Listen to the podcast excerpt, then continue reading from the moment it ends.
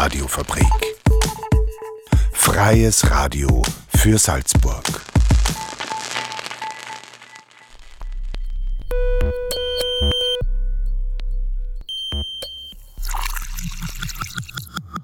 Unerhört.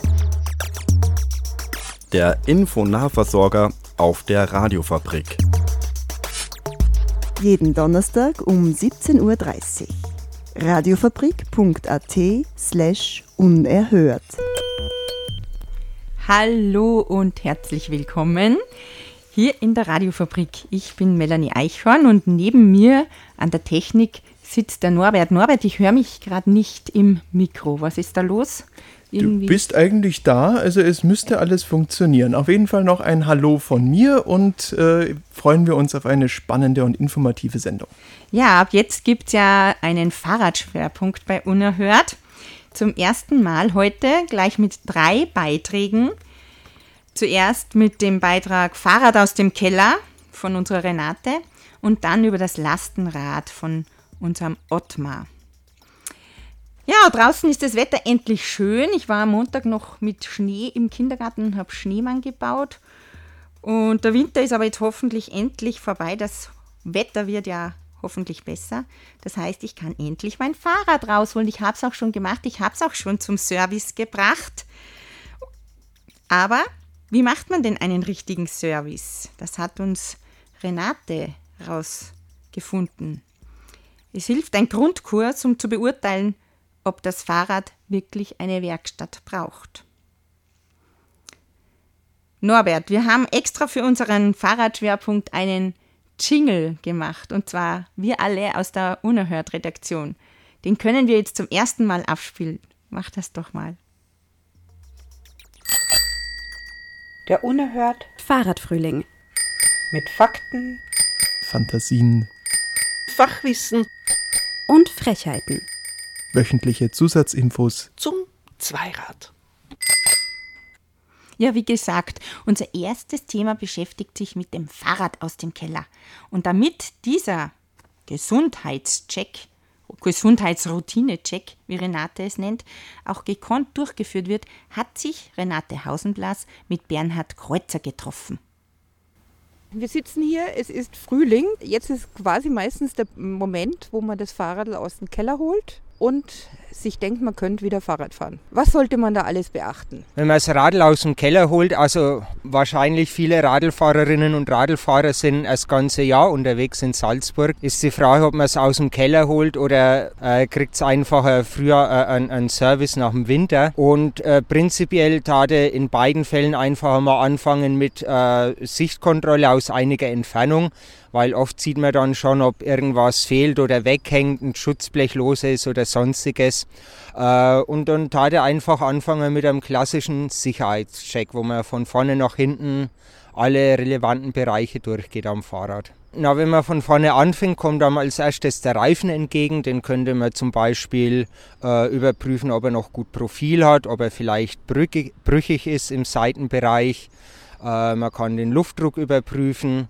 Man kann schauen, ob das Ventil schön äh, zur Narbe hin zeigt oder ob es mittlerweile schief steht. Das kann dann, wenn man mit einem schiefen Ventil weiterführt, zu einem Ventilabriss führen. Äh, man kann überprüfen, ob die Bremsflanke von der Felge verschlissen ist und man kann am Vorderrad noch die Speichenspannung überprüfen. Dann wären wir schon bei der Vorderradnarbe. Da legt man das Fahrrad ein bisschen an und lässt sich mal durchdrehen. Oder dreht man am Vorderrad, dann spürt man zum Beispiel ob die leicht läuft oder ob die vielleicht ein bisschen rau läuft, so wie eine Pfeffermühle. Äh, man kann dann, wenn man schon die Gabel in der Hand hat, den Steuersatz überprüfen. Also man schaut nach, hat er Spiel, läuft er leicht oder läuft er vielleicht schon auch ein bisschen rau. Das sind ja in der Narbe im Steuersatz sind Kugellager drin und wenn die den Winter über halt ein bisschen in Mitleidenschaft gezogen werden, dann äh, ja, läuft es nicht mehr glatt, sondern eher wie eine Pfeffer- oder Kaffeemühle. Darf ich jetzt mal fragen, wo finde ich den? Ist es das, wo die Lenkstange quasi mit dem Rahmen verbunden ist? Ja, genau. Der Steuersatz, also der geht durch sogenanntes Steuerrohr und da steckt dann die Gabel mit einem Gabelschaft drin und oben dann der Vorbau mit dem Lenker. Also so, so kritische Punkte sind schon, wenn man Winter überfährt, eben die Narben und die ganzen Kugellager in den Narben. Äh, da ist halt wichtig, das zu überprüfen, wie das läuft. Also ich halte immer einen Schraubenzieher rein, ran an die Radschraube, an die Radmutter und halt den, äh, den Griff vom Schraubenzieher dann ans Ohr und das wirkt dann wie ein Stethoskop. Dann kann man genau hören, wie das Lager läuft oder ob das irgendwelche rauen Geräusche dann macht. Wo finde ich das ganz genau? Die, die Radmuttern, die sind links und rechts an der Narbe. Dann wären wir bei den Bremsen als nächstes. Die Bremsbackerle, das ist auch ein starkes Verschleißteil. Da würde man überprüfen, ob da noch genug Material droben ist, ob das alles gut eingestellt ist, ob die Mittellage stimmt und alles funktioniert. Wahrscheinlich, wenn man mal kurz einmal schnell Gas gibt und bremst. Die Bremsbacken sollten nicht zu tief sitzen, sodass sie dann möglicherweise in die Speichen geraten könnten, aber auch nicht zu hoch, dass sie dann äh, am Reifen anstreifen. Und wenn man das Laufrad, das Vorderrad durchdreht, einmal von Hand, dann sollten die, sollte die Felge nicht links und rechts an Bremsbacken anschleifen. Genau, und dann wären wir eigentlich auch schon gleich bei der Beleuchtung. Da mache ich einfach einen Funktionscheck. Also wenn ich hier ein Nabendynamo habe, äh, wieder vorne anheben, das Laufrad mal drehen und dann schaut jemand, ob es hinten geht und ich selber schaue, ob es vorne geht. Also bei den Radl hier habe ich die super Sache, dass irgendwo ein Akku verborgen ist Ja, und mein Radl nachher noch eine Zeit lang nachleuchtet, ja, genau. wo dann immer die Leute kommen und sagen, ich habe mein Licht vergessen Ja, auszumachen. genau. Kenne ich. Aber ich bin froh drüber, weil mir das kurze Nachleuchten oft hilft. Ja, ist ein gutes Sicherheitsfeature, wenn man an der Ampel steht. Äh, wir sind jetzt äh, oben beim Scheinwerfer, da sind wir ein bisschen höher. Und äh, da kommt dann der Vorbau und der Lenker und hier gibt es jede Menge Schrauben und Klemmungen. Und da lohnt sich zum Beispiel, dass man mal äh, sämtliche Schrauben auf Festsitz überprüft. Also sind die Bremsgriffe fest, die äh, Schaltgriffe festgeschraubt. Ähm, dann die Klemmschraube, die Zentrale am Vorbau oder wenn man wie hier einen verstellbaren Vorbau hat, die, die Klemmschraube für die Vorbau, äh, äh, für die Winkelverstellung vom Vorbau. Sitzen die Griffe noch fest oder lassen die sich mittlerweile schon verschieben? Äh, und dann natürlich wieder, ob irgendwo ein Riss ist oder irgendwas verbogen oder deformiert. Dann gehen wir weiter nach hinten, dann wären wir schon fast bei der Schaltung, wären wir bei der Kurbel, bei den, beim Tretlager, beim Innenlager, bei den Kettenblättern. Da kann ich mir zum Beispiel auch wieder anschauen, indem ich das Radl hinten aufhebe und einmal an den Pedalen drehe, ob das Innenlager leicht läuft oder ob es äh, vielleicht schon Spiel hat. Also indem ich zum Beispiel an den Kurbeln festhalte und mal die gegenüber den Rahmen verschiebe. Dann kann man das äh, ganz leicht spüren, ob das äh, Spiel hat. Äh, man schaut sich zum Beispiel an, ob die Kette irgendwo streifen würde, ob die Kettenspannung passt, wenn es wie hier eine Nabenschaltung ist. Man kann den Verschleiß von Kette und Zahnkranz prüfen oder von, vom Kettenblatt prüfen. Ja, das ist jetzt bei mir ein Rad mit Rücktrittsbremse, also ist da am Hinterrad die Bremse nicht zu überholen. Bei Ihnen ist eine Extrabremse zu überholen. Ja, genau. Ich habe äh, vorne und hinten sogenannte V-Brakes drum. Äh, und äh, die wird man hinten natürlich in gleicher Weise überprüfen, wie man es vorne gemacht hat. Also man schaut sich die Felge an, die Bremsflanke, ob die schon verschlissen ist. Da gibt es manchmal so Verschleißindikatoren. Das kann eine kleine Bohrung in der Bremsflanke sein oder umlaufende Ringnut. Ähm, wenn die Bohrung oder die Nut dann wegschliffen wäre durch das jahrelange Bremsen, dann müssen wir sogar die ganze Felge austauschen. Ähm, ganz anders bei den Bremsbaggerl die schaut man sich auch hinten an, äh, ob die verschlissen sind, ob die Position passt, nicht zu hoch, nicht zu tief, Mittellage von den Bremsarmen. Beim Kettenölen, da gibt es ein paar ganz einfache Tricks. Man braucht im Prinzip sehr wenig Öl und zwar gibt man auf, jede, auf jedes Kettenglied, also da, wo die Außenlaschen an den Innenlaschen sich berühren, also sprich, wo die Kette sich bewegt und die kleinen Kettenröllchen sind, einen Tropfen Öl drauf, den lässt man dann, äh, also bei jedem Kettenglied ein Tropfen. Eine Kette hat vielleicht zu 116 Glieder, macht 116 Tropfen und lässt es dann über Nacht äh, einwirken. Also das Öl kriecht dann wirklich in die kleinen Zwischenräume und verbreitet sich da und entfaltet seine Schmierwirkung. Und am nächsten Tag kann man dann das überschüssige Öl mit einem Fetzen abwischen. Das führt dann, hat dann den Vorteil, dass der ganze Straßenstaub nicht so stark haften bleibt und äh, die Kette halt ein bisschen länger sauber bleibt. Also das Öl muss wirklich nur da sein, wo sich die Kettenglieder zueinander bewegen. Äh, außenrum hat es keine Schutzwirkung, weil da ja mechanisch sich nichts bewegt. Sollte ich dazu die Kette abnehmen oder kann ich Nein, das? nicht notwendig.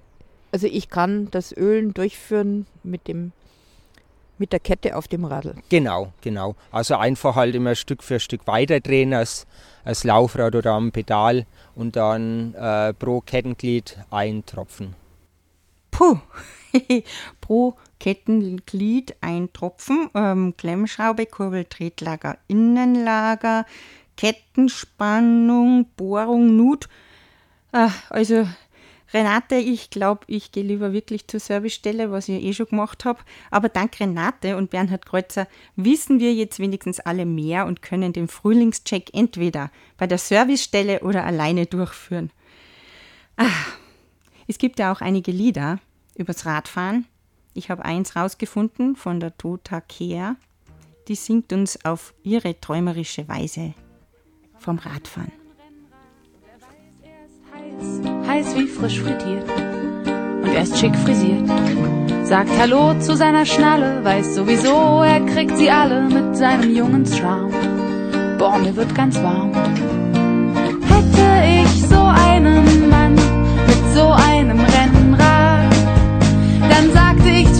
ich hab die Blumen weggeworfen und die Katze verschenkt. Lass uns aufbrechen, Baby.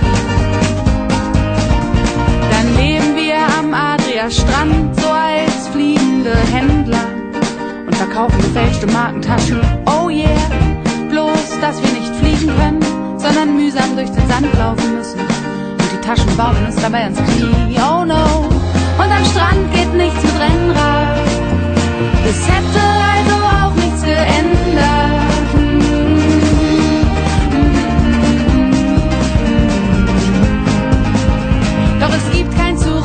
denn ich hab die Blumen weggeworfen und die Katze verschenkt. Lass uns aufbrechen, Baby. Ich hab die Wohnung abgeschlossen und den Schlüssel dran gehängt. Steig auf dein Rad, wir fahren los. Oder wir fahren halt als Touristen hin. Unseren Kameras. Kameras. Und haben so viel Spaß. So viel Spaß. Und hinterher aber tausend Terabytes ungesehener Urlaubsbilder. Das finde ich so deprimierend.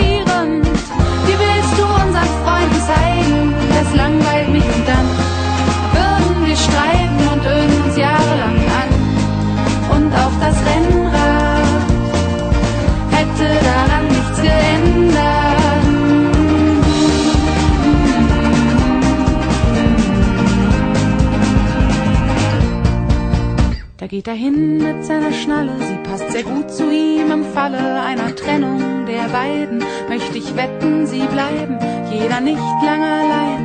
Nur für mich bleibt alles beim Alten und ich kann die Katze behalten. Doch vielleicht kaufe ich mir ein Rennrad und ziehe in den Süden.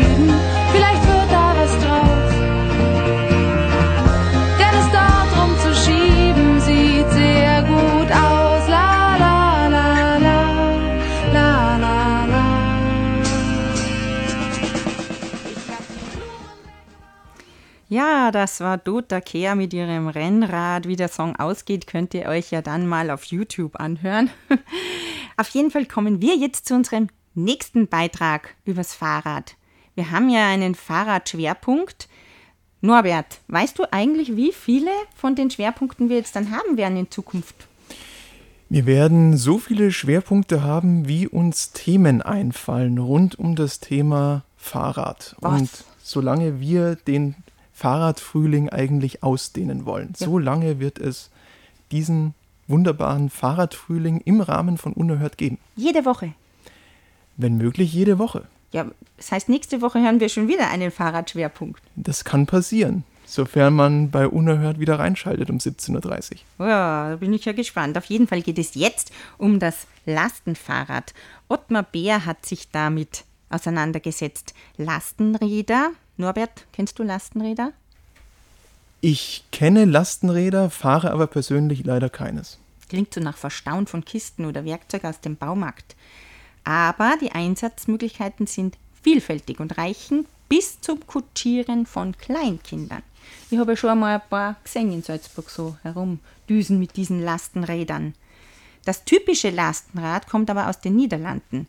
Das Backfeeds wird es genannt, was so viel heißt wie Behälterfahrrad. Ab der Lenkstange hat es ein verlängertes Vorderteil mit, einem, mit einer offenen Ladekiste aus hart beschichtetem Holz meistens. Der Niederländer Bad Sonderland, Sonderland betreibt seit 2015 in der Moosstraße das Fahrradgeschäft Fietz. In jüngster Zeit erlebt er eine verstärkte Nachfrage nach den Lastenfahrrädern. Hm. Bist du schon mal auf einem gesessen? Ich persönlich auch noch nicht, nein. Das soll gar nicht so einfach sein, das zu fahren, dieses Lastenrad. In Sonderlands Heimat gehören diese Räder bereits zum Straßenbild. Bei uns sieht man sie, wie gesagt, noch nicht so oft. Und jedes dieser Backfits wird auf Bestellung angefertigt. Dabei gibt es nämlich viel zu überlegen. Zwei Räder, drei Räder, nur für Lasten oder als Kindertaxi oder als Hundebox. Oder die zentrale Frage in unserer hügeligen Region, Elektroantrieb oder nicht? Hm, brauche ich viel Übung? Ins Geschäft gehen, kaufen und mitnehmen? Na, so einfach ist das bei einem Lastenrad nicht, hat der Ottmar rausbekommen. Im Gespräch bringt er uns jetzt die Feinheiten des Backfits näher. Die meisten der Kunden ähm, kaufen so ein Rad, um ihre Kinder zu transportieren. Das geht so recht gut, bis die Kinder so sieben, acht Jahre sind. Es gibt auch mehr und mehr, ist aber momentan noch ein bisschen gering, äh, die Nachfrage von äh, Kleinunternehmen in der Stadt, die äh, sag mal, Kurzdistanzlieferungen jetzt auch mit einem Lastenrad bewältigen möchten. Ja. Ein Lastenrad schaut von hinten aus wie ein Fahrrad, vorne ist ganz alles anders. Naja, es gibt sag mal, ganz grob gesagt zwei verschiedene Arten von Lastenrädern. Das sind die eins- und zweispurigen. Äh, die einspurigen sind sag mal, ähnlich wie ein Rad, nur vorne ein bisschen länger, größer. Äh, dann gibt es auch noch die zweispurigen. Die sind ein bisschen schwerer, größer. Die haben eigentlich drei Räder, zwei vorne, eins hinten, manchmal umgekehrt. Äh, und das sind Räder, die wirklich mehr mitnehmen können. Ja. Gibt es da eine, eine Kilobegrenzung bei der Ladung? Äh, ja, sicher. Ähm, die einspurigen gehen so bis 80, 90 Kilo. Die drei äh, Räder gehen sogar bis 100, 120 Kilo Zuladung. Ja. Und um so ein Lastenrad zu einem Kindertransportrad zu machen, was muss man da montieren, extra montieren? Die, die Lastenräder, die wir verkaufen, die werden eigentlich immer äh, nach einem Beratungsgespräch, ziemlich ausführlich Beratungsgespräch konfiguriert, wo wirklich die Nachfrage und das Bedarf des Kunden zentral steht.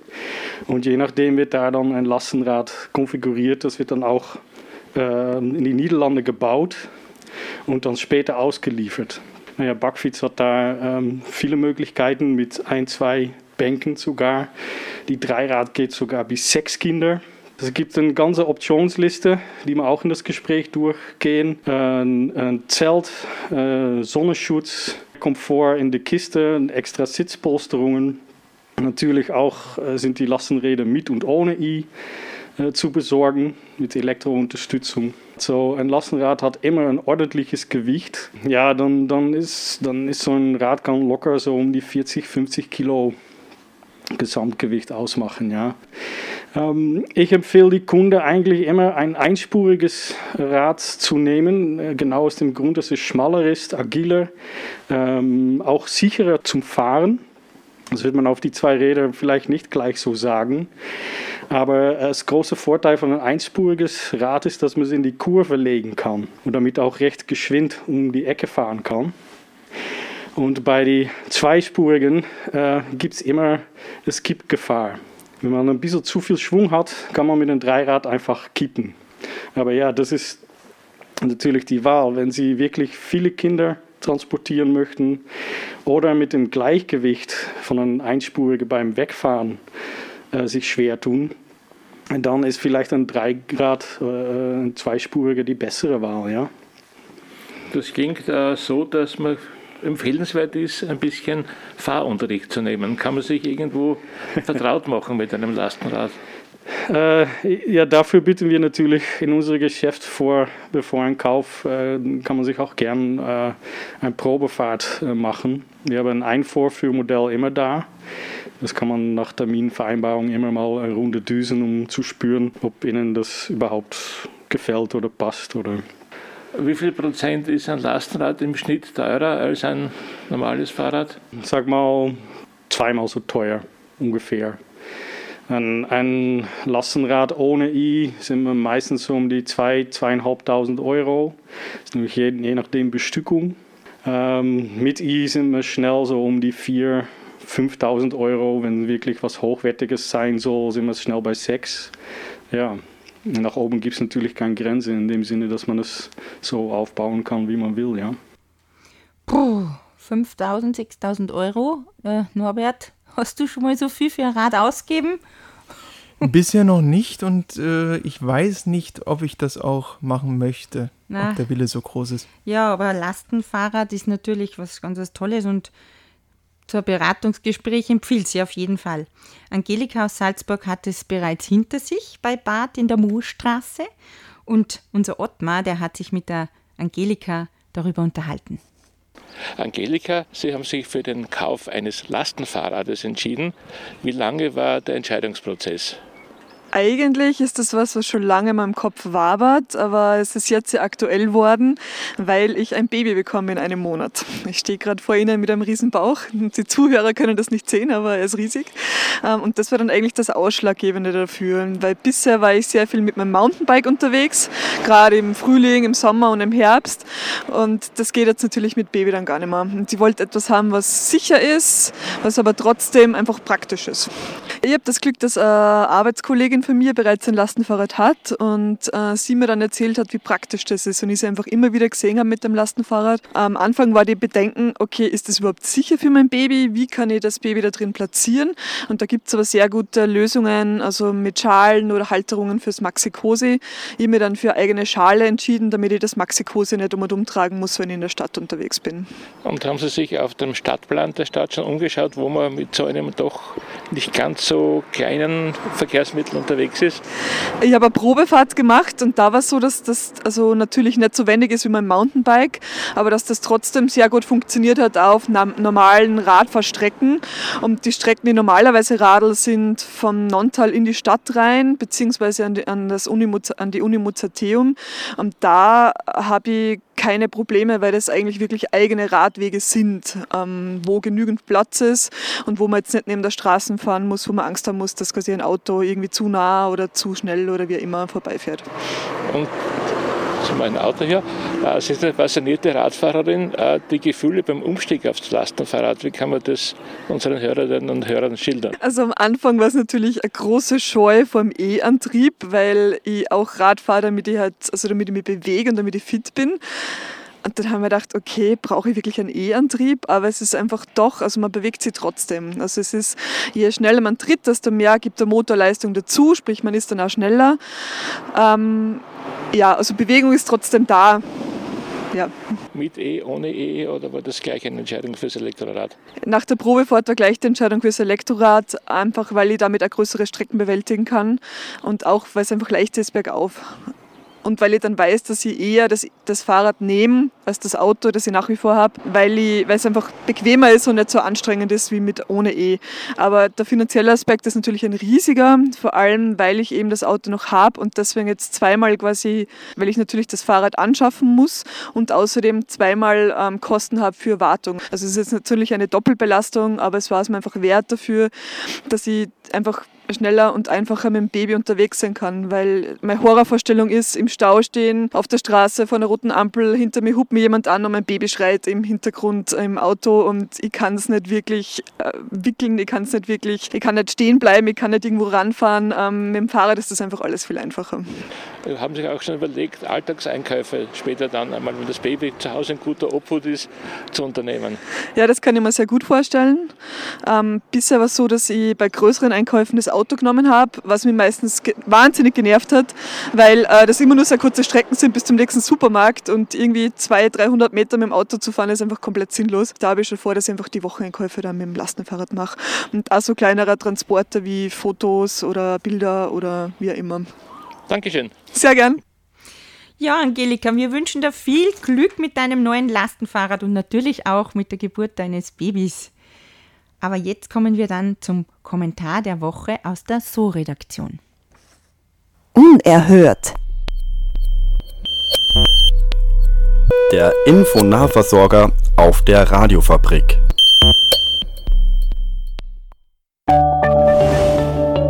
So, dein Wochenkommentar für Salzburg. So, Salzburg ist weit vom naturliebenden Feinschmecker entfernt. Denn mit seinem Flächenfraß verschlingt es ungehemmt täglich 1,5 Hektar Natur. Während Maria von Trapp auf den Postkarten, also auf ihrer Sound of Music Blumenwiese tanzt, werden in Salzburg selbst jeden Tag Naturböden so groß wie zwei Fußballfelder von Beton und Asphalt verschlungen und nicht wieder ausgespuckt. Die eigenen Nachhaltigkeitsziele hört man wohl zurzeit in Österreichs Politik vor lauter Zubetonieren nicht. Die Rufe nach Veränderung sind aber laut. Es braucht endlich ein gemeindeexternes und konkretes Maßnahmenpaket, um die Verbauungsrate dauerhaft zu senken. Das Nachhaltigkeitsziel ressourcenschonender Bodenpolitik besteht schon seit 2001 und hätte 2010 einen Zielwert von 2,5 Hektar pro Tag für ganz Österreich erreichen sollen. Mit 13 Hektar pro Tag übersteigt die Verbauungsrate Österreichs laut Statistik Austria diesen Wert aber um mehr als das Fünffache. Allein im Land Salzburg werden täglich 15.000 Quadratmeter verbaut. Doch Boden ist gerade hier knappes Gut und einmal versiegelt gehen dauerhaft alle biologischen Funktionen unter der Betonschicht verloren. Dass die Lokalpolitik die entscheidende Instanz für die Raumordnungsentscheidungen und Baubewilligungen darstellt, hat in den letzten Jahrzehnten durch sorgloses Zubauen dort, wo es am günstigsten und eben auch am einfachsten ist, zum rapiden Schwund der endlichen Fläche geführt. Raumordnungslandesrat Josef Schweiger von der ÖVP spricht für Salzburg von einer Trendumkehr hin zu bodenschonender Raumorganisation. Doch die Naturschutzorganisation WWF holt Österreich zusammen mit der Statistik Austria auf den alles andere als grünen Boden der Tatsachen zurück. Von einer Trendwende könne bei der aktuellen Verbauungsrate nämlich keine Rede sein. Noch immer wird viel zu viel verbaut und innerhalb der Gemeinden viel zu selten auf Innenentwicklung, also die Nutzung bereits bestehender Gründe und Bauten, gesetzt. Oder dient es der sinnvollen Nutzung des Bodenguts, die Autowaschanlage auf die noch unberührte grüne Wiese zu pflanzen, wie vor wenigen Wochen in der Tennengauer Gemeinde Puch geschehen? Oder wenn in Straßwalchen ein bereits verbauter Lebensmitteldiskonter-Standort einfach aufgegeben wird, nur um das Geschäft dann wenige Kilometer weiter auf frisch betoniertem Grünland zu eröffnen. In Österreich ergeht es 26 Prozent des gewidmeten Baulandes so. Zurück bleibt dann ungenutzter und dauerhaft zerstörter Naturraum. Ups, so, ja, jetzt, ja, Norbert, jetzt haben wir übertrieben mit unserer Quatscherei. Jetzt haben wir überzogen. Jetzt muss man leider den Wochenkommentar abwürgen. Aber das ist überhaupt kein Problem. Ihr könnt ihn nachhören auf Unerhört oder sogar nachsehen auf FS1. Denn die So-Redaktion ist ja eine Kooperation mit FS1 und der Radiofabrik. Wir verabschieden uns jetzt jedenfalls aus dem Studio hier live, wieder mal endlich live. Norbert, es war super, dass du mich unterstützt hast. Ich glaube, es war meine dritte Moderation und ich hoffe, es folgen noch mehr. Danke, Norbert. Freut mich, vielen Dank, bitteschön und einen schönen Abend noch.